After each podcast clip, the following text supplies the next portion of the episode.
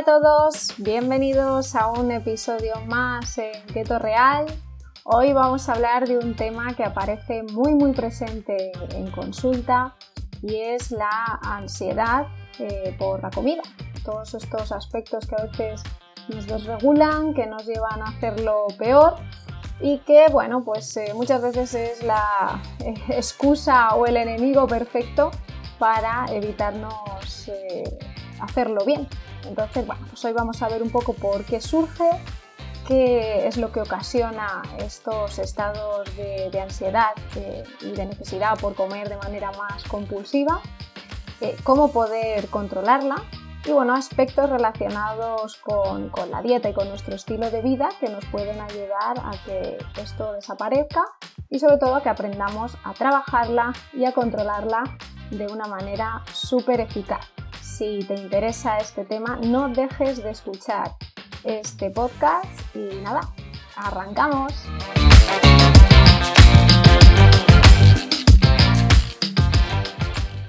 Bueno, en consulta de nutrición es súper habitual, es muy muy común escuchar expresiones del tipo no he podido seguir la dieta porque he tenido ansiedad y he estado picando. Eh, pero esto realmente, eh, ¿por qué ocurre? ¿Por qué em, al sentir esa ansiedad eh, buscamos esa calma o, ese placer o esa sensación de bienestar con la comida? Bueno, sentir ansiedad es una señal de que en muchos casos llevamos demasiado tiempo sin escuchar las necesidades que se consideran eh, reales para, nuestro cuerpo y en concreto para, para nuestra mente. Entonces, el síntoma es como una especie de, llamada de, auxilio que, manifiesta nuestro organismo para que de nuevo pues pongamos la mirada en nosotros mismos y consigamos cubrir esas posibles eh, carencias. Muchas veces cuando no tenemos esas herramientas para, gestionar la emoción, eh, pues esto puede desencadenar en esos picoteos constantes y de manera continuada, del sofá a la cocina, de la cocina al sofá, eh, abriendo armarios una y otra vez, eh, pensando qué tengo por casa que, pueda comer, porque mm, realmente nunca recurrimos a, una opción muy muy saludable. Buscamos pues, un poquito de chocolate, un poquito de pan, un poquito de queso y normalmente incluso hacemos varias visitas a la cocina, no se queda ahí. Vamos a por un poquito y enseguida sentimos la necesidad de ir a por un poquito más al final vemos que eh, esta idea eh, nos hace generar un hábito, una rutina de que asociemos que siempre que estamos ante estas situaciones tengamos que actuar así. Y eh, nos frena en nuestro avance, nos impide conseguir los propósitos que, que queremos alcanzar y aparte se convierte en algo también muy frustrante, porque en el momento nos genera ese bienestar, nos genera ese placer, pero al ratito enseguida nos genera una sensación totalmente contraria de culpa, de fracaso, de decir otra vez fallaste, así no vas a poder conseguir eh, tus objetivos. Y al final vemos que el problema en sí no está tanto en, los alimentos que ingerimos, sino en que eh, no sabemos escuchar eh, el mensaje que nos está queriendo transmitir nuestro cuerpo en ese momento y siempre pues lo tapamos y lo ocultamos con comida ya que aunque no nos consideremos que comedores compulsivos, porque no nos demos atracones de manera continuada, no podemos eh, dejarlo pasar y no darle importancia a, estas sensaciones que, nos pasan, que al final nos eh, desencadenan y nos llevan a ese famoso hambre emocional, que como vemos, pues es una respuesta a esas eh, carencias internas de las que no podemos pasar, sino tenemos que responsabilizarnos de ellas y tratarlas y trabajarlas como es debido. Un punto clave para esto es aprender a diferenciar lo que es el hambre real del hambre emocional. Bien, el hambre real vemos que aparece de forma mucho más lenta, eh, mucho más gradual y va a ir aumentando con el paso del tiempo. Es un hambre que normalmente pues vemos que aparece en la zona del estómago, ya que es una sensación totalmente fisiológica cuando se produce eh, este tipo de sensación, eh, cuando aparece el hambre real, somos mucho más conscientes de, lo que comemos. Incluso tenemos la capacidad de, poder seleccionar alimentos que sean mucho más saludables, incluso percibir la sensación de saciedad de una manera mucho más eh, notoria. y al final, pues esa elección de esos alimentos pues mucho más saludables son los que hacen que todo ese mecanismo de hambre-saciedad esté mucho más regulado, nos sintamos bien y lo hagamos mucho mejor. Mientras que cuando aparece hambre emocional suele ser pues de manera muy espontánea. De un momento a otro sentimos ese impulso, ese descontrol eh, por comer, porque realmente buscamos eh, satisfacer esa necesidad de una manera pues muy muy rápida. Eh, no se origina en el estómago, tiene el origen en la mente. cada uno de nosotros pues buscamos buscar esa recompensa, ¿no? ese placer, ese bienestar del que hablábamos. Entonces ahí desaparece ese control por la dieta y al final recurrimos a alimentos que son más inapropiados para nuestro organismo. Y no solo eso, sino que también comemos más compulsivamente, eh, no somos tan conscientes de las cantidades, en muchos casos no podemos parar, no percibimos eh, esa, esa saciedad y luego aparecen cuando eh, salta el alarma, salta esa chispa y empezamos a ser conscientes de, lo que ha pasado, todas esas sensaciones más negativas, esa frustración, esa culpa, ese arrepentimiento y bueno, pues la tendencia al final que cuando aparece un hambre más emocional no recurrimos a opciones saludables, al final terminamos consumiendo más procesados, alimentos que son bastante más calóricos, muy ricos en grasas, en azúcares, que realmente no tienen eh, un valor nutricional destacable, incluso que no consiguen saciarnos, que al final eh, iríamos, picaríamos esto y probablemente a la hora volveríamos a eh, recurrir de nuevo a estas opciones. Y al final lo más perjudicial de todo esto es que nuestro cuerpo lo aprenda, genere el hábito, genere esa rutina y que al final asuma que cada vez que pasemos por una situación de este tipo y se despierte ese hambre emocional tengamos que recurrir de esa manera tan rápida y tan drástica a la comida. Antes de ver cómo abordarla, cómo ser capaces de, trabajarla a nivel nutricional y de incluso daros una serie de, herramientas, me gustaría comentar eh, los factores que, provocan esta sensación, que creo que es importante eh, no, no, dejarlos atrás y no, y no pasarlos por alto. En primer lugar, uno que creo que es fundamental, que es eh, tener una mala relación con uno mismo. Esto en muchas ocasiones somos conscientes, en otras no. Pero yo os planteo cuánto de exigentes somos con nosotros mismos, cuánto tiempo nos dedicamos a nosotros, cuánto afecto nos demostramos, incluso cómo nos hablamos. Yo creo que son cuestiones clave para comprender la relación que tenemos con nosotros mismos, porque si muchas veces eh, nos hablamos con esa voz crítica, siempre tenemos esos pensamientos eh, negativos y sentimos que nunca vamos a conseguir las cosas, que nunca somos suficientes, eh, pues esto nos va a, ayudar a que desconectemos de, esas señales de, nuestro cuerpo. Entonces, no es de extrañar que la ansiedad pues aparezca y nos diga, oye, estoy aquí presente porque tú no te estás cuidando. O sea, que seamos los principales responsables de ello.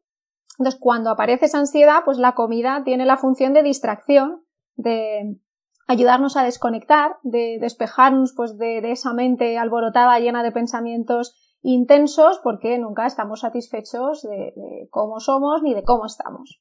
Otro de los factores, pues eh, niveles elevados de estrés, que este también es muy claro, es una respuesta totalmente eh, natural de, nuestro cuerpo que nos prepara ante situaciones pues, más complejas. Eh, entonces, en muchos casos, cuando aparece el estrés, eh, nos ayuda a aumentar esa concentración, esa motivación, eh, esa energía, por lo que vemos que en cierto grado el estrés sí que es positivo. Pero ¿qué nos ocurre cuando el estrés al final se vuelve crónico y nos acompaña día tras día? Pues que aquí aparece una de las hormonas de las que más se está hablando últimamente, como es el cortisol, que va a aumentar, se va a disparar en nuestro organismo y esto sí que genera efectos negativos, porque al final nuestro cuerpo mente lo va a interpretar como un peligro, esa ansiedad se va a activar mucho más y pues en la comida vamos a encontrar ese, ese refugio, esa liberación y un momento en el que poder despejarnos eh, puntualmente.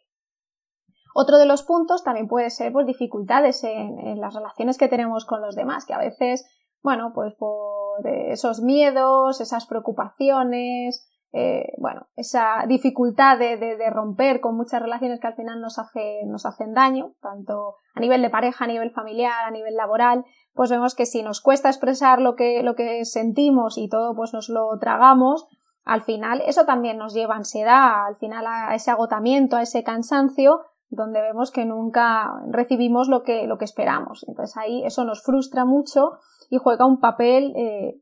fundamental, diría, eh, de cara a que aparezca esa sensación de ansiedad eh, incontrolada y que de nuevo pues recurramos a la comida como ese mecanismo para conseguir sentirnos un poco mejor.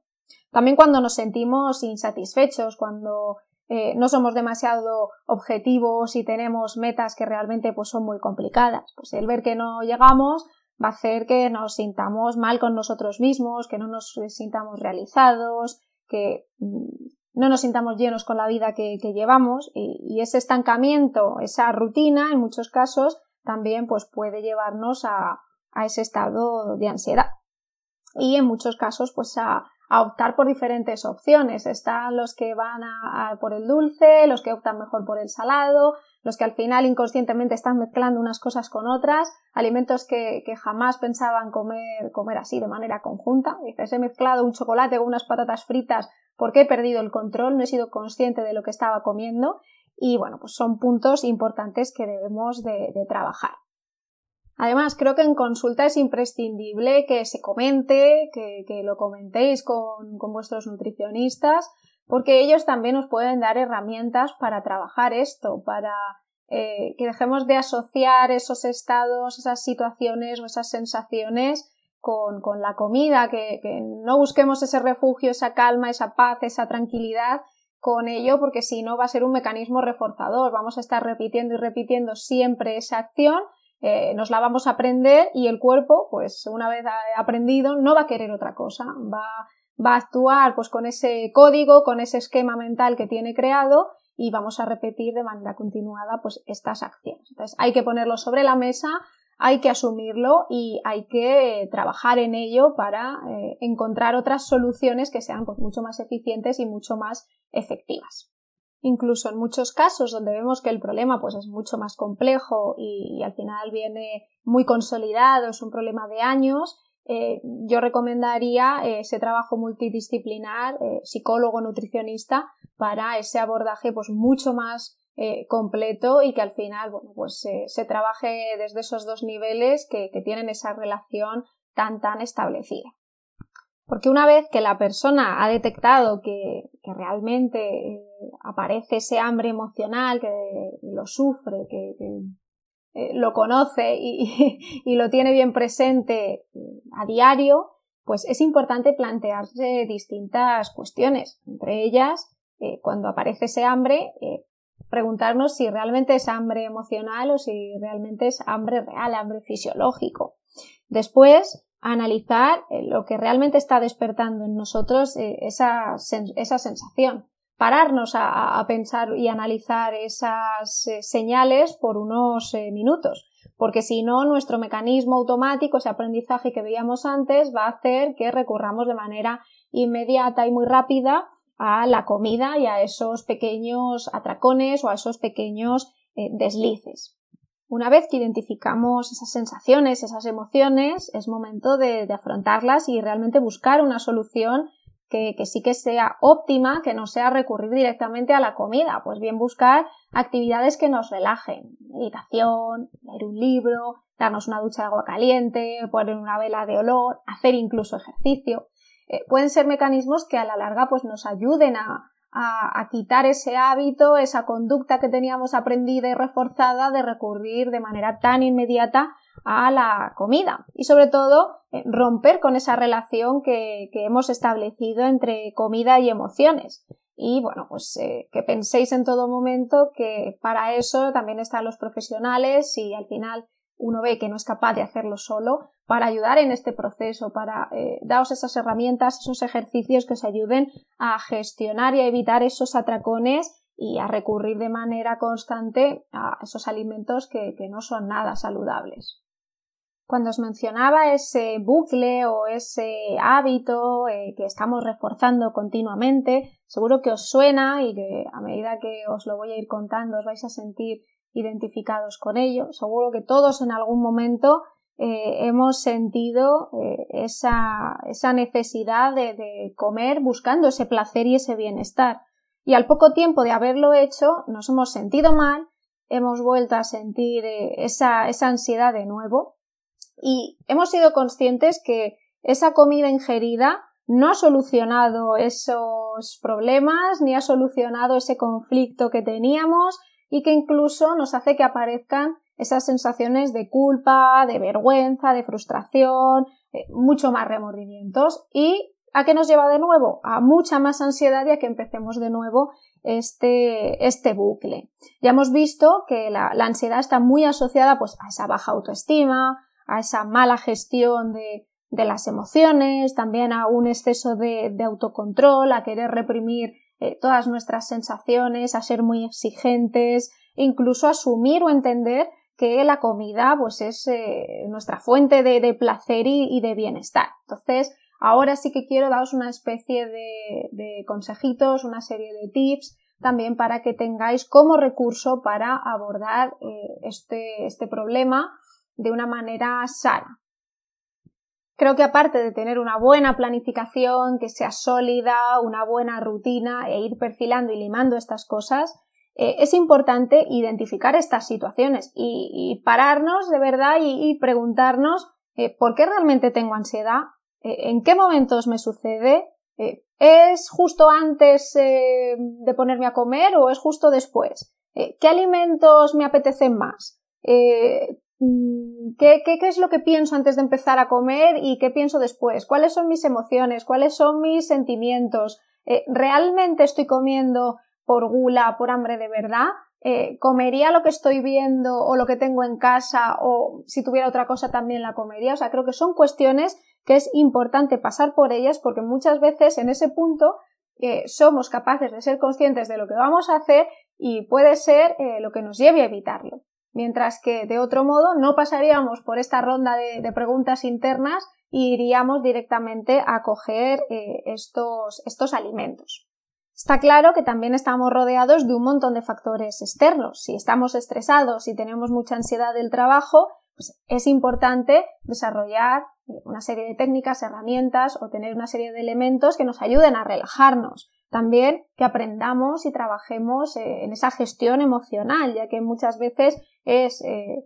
esa represión de nuestros sentimientos, emociones, pues es la que nos lleva a que aparezca mucho más. Es importante también el descanso, porque en muchos casos el no dormir lo suficiente hace que estemos más cansados, más irascibles y va a tener un efecto directo sobre nuestro organismo. Vamos a buscar compensar esa falta de energía que hemos repuesto descansando eh, con la comida. Vamos al final a ingerir mucha más cantidad de alimentos, generalmente de peor calidad. Incluso hay muchos estudios que ya eh, establecen esa asociación que en personas que tienen insomnio, que descansan peor, eh, el aumento de kilocalorías diarias oscila entre las 300 y 400 extra. Entonces vemos ya también esa relación. Importante también para gestionar nuestra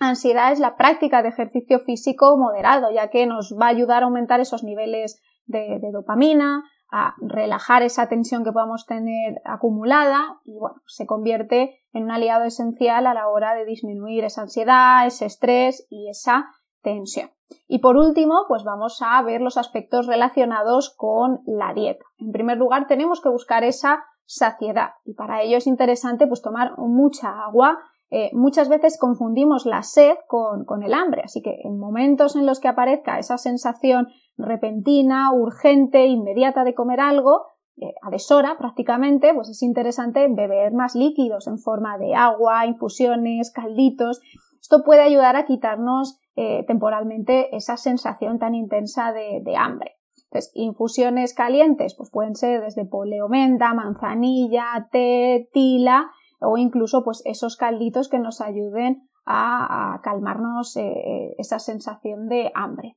También es muy interesante comer despacio, disfrutar del momento, de la acción de comer, no tener prisas, eh, comer con calma, masticar para facilitar esa um, digestión de los alimentos, ya que cuando el proceso de masticación pues es mucho más lento, aparte de facilitar esa digestión, vamos a ver que va a aumentar la saciedad tras la comida. También es muy interesante comer más proteínas y menos azúcares, ya que vemos que los alimentos o productos que son más ricos en azúcares nos van a saciar a corto plazo, pero después observamos que esta eh, sensación desaparece muy rápidamente, entraríamos en una franja de, de reserva en la que nuestra glucosa está bajita y volveríamos a notar esa sensación de hambre de nuevo descontrolada que nos llevaría a optar por alimentos que no sean la mejor versión. Entonces es muy interesante optar por alimentos que sean de calidad, utilizar en este caso carbohidratos que sean eh, complejos y eh, sobre todo proteínas de calidad, pues una buena carne, un buen pescado, unos huevos ecológicos, incluso eh, grasas ricas en omega 3 que es súper saciante, la grasa del aguacate, la grasa de los frutos secos, la grasa del aceite de oliva virgen extra eh, en crudo que nos va a ayudar a permanecer pues mucho más controlados, a que nuestros niveles de energía estén estables, que la saciedad esté controlada y que en ningún caso pues tengamos esos picos de glucosa ni a la baja que nos hace entrar en esa zona de reserva de ligera hipoglucemia en la que el cuerpo nos pide esa, eh, ese azúcar de manera más inmediata ni que de repente pues nos pegue ese subidón y eh, vaya después ligado a una bajada de glucosa también muy rápida en nuestro organismo. También puede ser interesante añadir más fibra a nuestra, nuestra dieta, pues puntualmente a lo mejor incluir eh, cereales que sean integrales, frutos secos, incluso eh, guarniciones importantes con, verduras y hortalizas que nos puedan saciar más, que den más color a nuestros platos, eh, que sean más visuales, más ricas, más platos más disfrutones, que creo que también es interesante en este proceso, sentir que lo que estamos comiendo nos llena, es apetecible y es agradable incluso a nivel visual.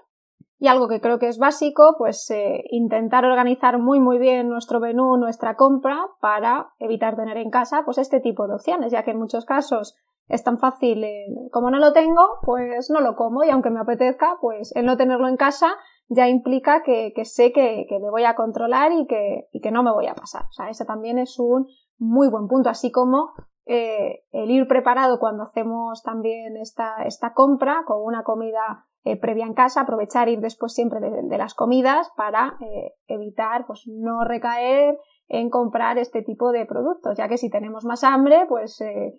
la, idea y el mecanismo más sencillo va a ser justamente coger este tipo de, de opciones, llenar nuestra cesta con este tipo de alimentos y bueno, pues al final tenerlos en casa y comerlos.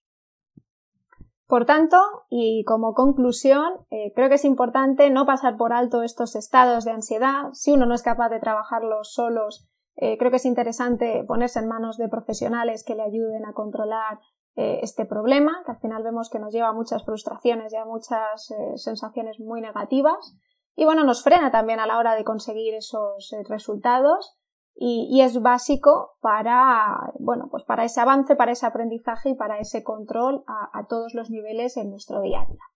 Así que os animo a ponerlo en práctica, a aplicar estos tips, estos consejos y si aún así con esto pues no sois capaces, a poneros en manos de profesionales que os puedan ayudar a controlar este tipo de problemas. Desde el equipo de Keto Real os damos las gracias por seguir ahí fieles cada semana escuchando nuestros podcasts Espero que este os haya resultado interesante y sobre todo de gran utilidad. Y nada, nos vemos en un próximo episodio. Gracias y feliz semana a todos.